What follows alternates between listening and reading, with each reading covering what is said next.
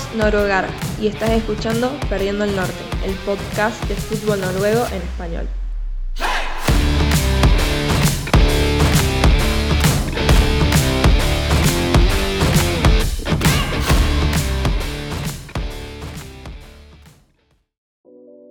Es momento de seguir con estos especiales de inicio de la temporada de la Elite Serien Estamos en el segundo de ellos, ya el primero quedó en el pasado, en el cual repasamos a Olesund, Bogli y Bran. Nuevamente estoy con Ramón, te presento para por si alguien no escuchó el primero, bienvenido. Hola a todos, eh, otra vez aquí, viva Noruega y viva el Serien que está a punto de empezar. Y Fede, y háblame de, este primer equipo que tienes muchas ganas de hablar de ellos, me has dicho antes. Sí, muchísimas ganas. Em, siguiendo por el orden alfabético, como les dije, ya repasamos a los primeros tres. Ahora nos toca el turno de los siguientes tres. Empezando por el primero de ellos, estoy hablando de Haugesund, un equipo que mm, no me cuesta, me cuesta hablar de, ellos. Realmente no es un equipo que, destaque en Noruega. Es un, equipo que probablemente pase por un segundo plano. Es un equipo de segundo o tercer incluso orden. Eh, un equipo que viene a quedar décimo en la última Elite Serien, eh, cosechando en 30 partidos 10 victorias, 8 empates y 12 derrotas. Y un equipo que nunca ha conseguido una buena racha de resultados, siempre fue un tanto de em, variar entre victorias, empates y derrotas. Tuvo una muy mala racha eh, de, varias derrotas consecutivas, pero es un equipo que mm, no está a la luz al momento de hablar de fútbol noruego. Y esta temporada yo realmente no les tengo tantas expectativas. Em, al momento de hablar de jugadores, mm, creo yo que no es uno de los planteles más destacados, más sabiendo que se le fue su gran figura, Cristo Zafeiris al Slavia Praga en una transferencia récord, si no me equivoco, es la más cara de la historia del club. Pero a pesar de ello, no han hecho contrataciones que uno diga qué contrataciones.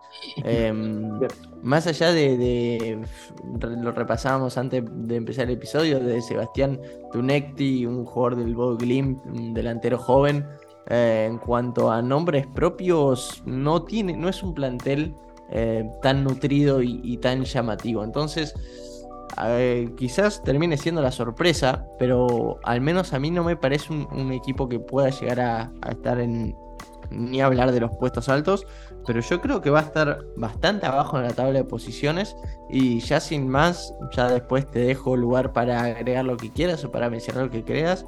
Em, yo me voy a animar en este juego que estamos haciendo de predicciones con de, la tabla de posiciones, yo me voy a animar a en un decimocuarto puesto. Cabe resaltar que en la Elite Serie, para que quienes no sepan, son 16 equipos. Yo los voy a poner decimocuartos, es decir, un lugar de playoff para, el descenso. Mm, no sé si coincidirás, no sé si tendrás otra visión totalmente diferente, pero es tu momento de hablar. A ver, a ver, Fede, yo e, es un equipo que si lo miras, hace muchos años que no baja segunda. Y es algo que me ha sorprendido mucho viendo las estadísticas. Es algo muy extraño, porque es un equipo, como le decías también al inicio, ¿no? que es un equipo que no, no, se conoce mucho, no hace mucho ruido, hasta el punto que no tiene ni grafista en, en Twitter, ¿sabes? Es un equipo que pone las, las, alineaciones titulares, bueno, así como suenan, como si escribía yo un tweet o, o lo hiciera Fede. Así que, bueno, es un equipo que sorprende, es un equipo que que, yo espero que estén hoy en eh, esta temporada en la lucha por el descenso. Y me voy a aventurar, les voy a poner en, el puesto número 15. Em, creo que el Haugesund es la temporada ya que toca que baje. No ha fichado nadie para reemplazar a estas, estas bajas. Em, como decías, Belle también a, Belle ya se fue en, el pasado hace ya un año, pero también se ha marchado Zafiris, un jugador que ya hemos visto ahora en Slavia, que lo está rompiendo en República Checa. Em, y creo que no han traído nadie, como decías, otra vez, que los pueda suplir. Por lo tanto, creo que esta temporada le va a tocar al Haugesund em, irse a la Bundesliga.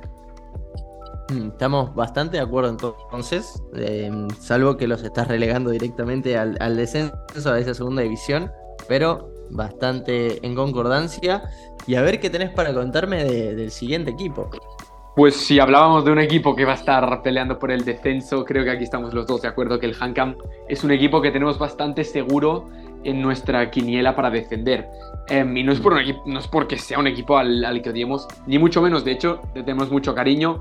Um, un equipo que de hecho le llamamos Hamkam, pero se llama Hamar Kameratene. Un equipo con un nombre muy interesante que ya de por sí pues llama la atención. Y la temporada pasada, la verdad que hizo una buena temporada y a mí me, sorprendió. Eh, quedó en el número 13 pero estuvo lejos del descenso. Eh, quedó al, al, final a 8 puntos del descenso.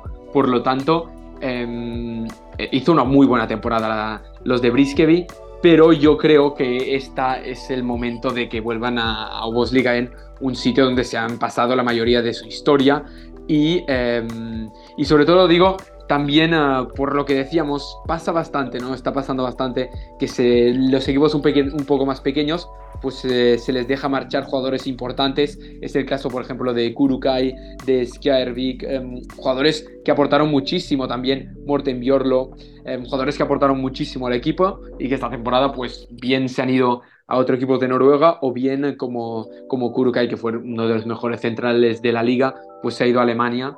Eh, por lo tanto, creo que si tienes todo esto en cuenta, tienes, si tienes todo en cuenta también de lo competitiva que está la Elite Series en esta temporada, creo que es el momento de volver a ver al, al Hamar, en, eh, el equipo de Hamar en, en la Obos Liga. En, em, la temporada pasada hablábamos, estábamos haciendo repaso también, hablamos de la importancia de Briske, vino del estadio del Hamar, un estadio pequeño, un estadio mm, em, incómodo para los rivales. Eh, la temporada pasada, al final, tampoco fue algo tan, tan importante, ¿no? Eh, solo ganaron cuatro partidos en casa. Em, esto no es una buena cifra y creo que esta, si, si no ganan un poquito más de partidos en casa, si no hacen de, de ser local una, una fortaleza, van a sufrir aún más. Y por tanto, yo los pongo en la posición número 16. Fede, es tu turno. A ver complicado lo va a tener el Hamcam para mantenerse, eh, según tu tabla de posiciones. y según la mía también, porque oh, yo también lo puse en el puesto número 16. Bueno, bueno, a ver, em, es verdad que lo habíamos hablado, pero mira, es de momento en el primero en el que coincidimos y, yo creo que no vamos a coincidir en muchísimos más. Pasamos en el Lillestrom. Mm. A ver, a ver qué me dices de los Canaris. Sí, pasamos de dos equipos de puestos muy bajos a un equipo que yo creo que va a estar peleando los puestos altos. No creo que esté peleando el primer y segundo puesto, que yo creo que tienen nombre asegurado. Em, pero es un equipo que yo lo veo en, lo alto de la tabla. En cuanto a plantel, muchos jugadores de renombre, muchos jugadores que vienen hace años, eh, muchos jugadores importantes en cada una de las líneas y creo que ya lo, recuerdo que lo decía en, los podcasts de inicio de temporada año pasado, creo que mantener una base es fundamental para cualquier equipo y creo que Lillestrom lo ha hecho bastante, bastante bien. Si bien es cierto que ha perdido jugadores importantes, eh, me quiero detener en el caso de Digo Ogbu, em, en líneas generales mantiene un equipo, mantiene un, listado de jugadores, mantiene a las grandes figuras eh, Max Hedenstad, por mencionar alguno, eh, Taylor, eh, Thomas Legne Olsen, Guillermo Nassen. Eh, y, solo por mencionar algunos, son jugadores de mucho renombre. también me suena por ahí el de Rubén Gabrielsen, que viene de jugar en Austin de la, MLS. Em, realmente creo que es un, es un gran plantel. Em, Creo que le falta un poco para ser aquel Lillestrom que hace dos años, si mal no recuerdo, eh, terminó en segundo lugar, si mal no recuerdo, em, o tercer lugar. Pero, pero de todas maneras, no me queda duda de que va a ser uno de los grandes animadores de la liga. Eh, hay muchísimo para hablar acerca de este equipo. Es un equipo realmente mm, muy atractivo. Em, ya te voy a dejar hablar vos un poco más acerca, a vos un poco más acerca de nombres propios. Pero en líneas generales yo tengo grandes expectativas acerca de ellos. Eh, te doy el pie si querés mencionar algún nombre propio. Em, si querés agregar algo o si querés pasar directamente a tu predicción. Sos gracias, Fede. Eh, yo estoy muy de acuerdo contigo. Es un equipo, un plantel muy interesante, un plantel muy equilibrado. Em, ya empezando por el entrenador. Para mí, Geir Bake es un entrenador de los top en Noruega. si hacemos una lista, pues entre Moe, entre Bake y Knudsen estaría el, de los top 3 normalmente. Em, por lo tanto, yo Lillestrom creo que va a hacer una gran temporada. Lo dicen en Noruega, y no es que me quiera copiar de nuestros compañeros de, de TV2 Sporten, de Netavisen, pero yo también creo que van a estar ahí arriba y que, y que van a hacer una, un muy buen papel. Em, jugadores propios, si tengo que mencionar alguno, ya has dicho muchos tú, pero también Mats Christensen, un jugador que ya pedimos otra vez para la selección absoluta, jugador que creemos que ya puede aportar mucho, ya está de titular porque mejor que Nilan, eh, bueno, lo es todo.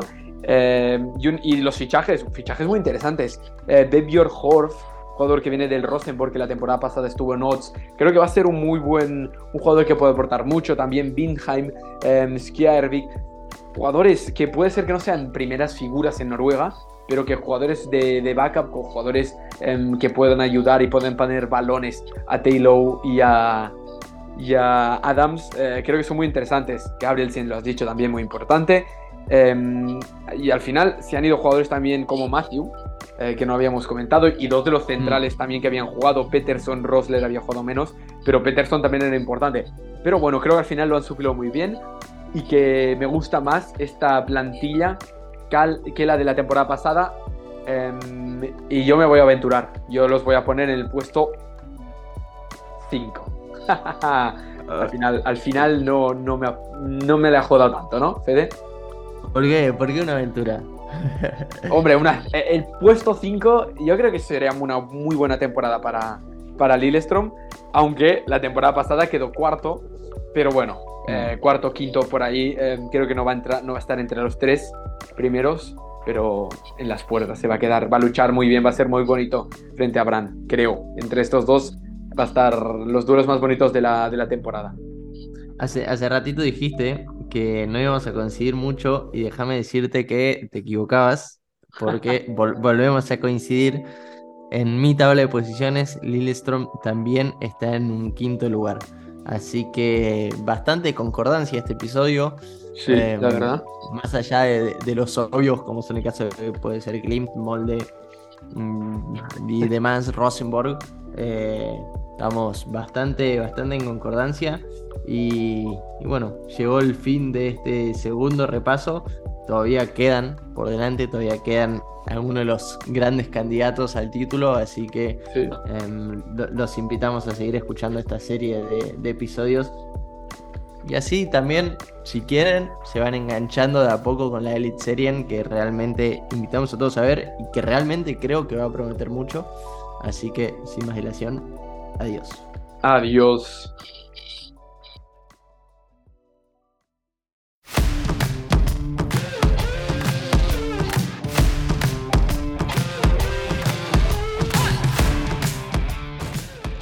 Muchas gracias por escuchar Perdiendo el Norte. Volveremos en breve con más. Recordá seguirnos en nuestras redes sociales arroba noruegar.